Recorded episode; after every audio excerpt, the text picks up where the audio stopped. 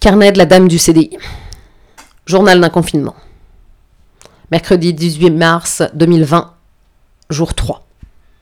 On s'est levé encore plus tôt que d'habitude. On a mis un réveil, mais il sert plus à rien. Faut dire qu'on a toujours nos 8 heures de sommeil et plus du tout de raison de sortir. France Inter est au rendez-vous avec ses vaillants soldats. De Morand se raccrochant à son micro comme une bernique à son rocher. Manoukian, toujours aussi grandiloquent pour nous parler de musique. Aujourd'hui, c'était pas Dayo dont il parlait. Non, il en faisait des tonnes, comme toujours. Il me fait un peu penser à ces cavistes quand ils vous parlent de vin, et tu te dis qu'à la fin, t'as rien compris, que ce soit à la chanson ou à la bouteille. Parce que finalement, tu l'entends pas, la sagesse dans la voix.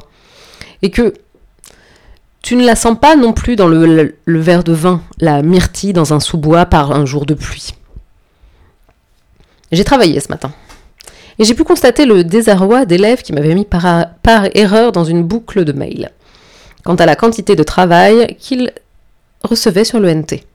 Quand ils arrivaient à l'ouvrir, le dit ENT, bien sûr. Vendredi dernier, l'élève H a prédit qu'il allait me manquer. Alors non, pour l'instant tout va bien, les élèves ne me manquent pas encore. Par contre, je pense que eux, ils commencent à se dire que leur professeur leur manque. Oui, ils seront vraiment contents de retourner sur les bancs de l'école, de s'asseoir au fond de la salle à côté du radiateur et d'écouter leur professeur dispenser leurs cours. Parce que pour le moment, leur quotidien, c'est essayer d'aller sur le NT, quand ils y arrivent, récupérer le travail, lire le travail, effectuer le travail, puis le renvoyer. Tout ça, bien sûr, en espérant que le NT daigne fonctionner. Donc autant vous dire que c'est pas du tout le même délire. Avant de manger, je me suis sentie super fatiguée. 11h50, c'est l'heure du drame maintenant. Sous prétexte que j'ai faim, je suis intimement convaincue d'avoir le Covidé.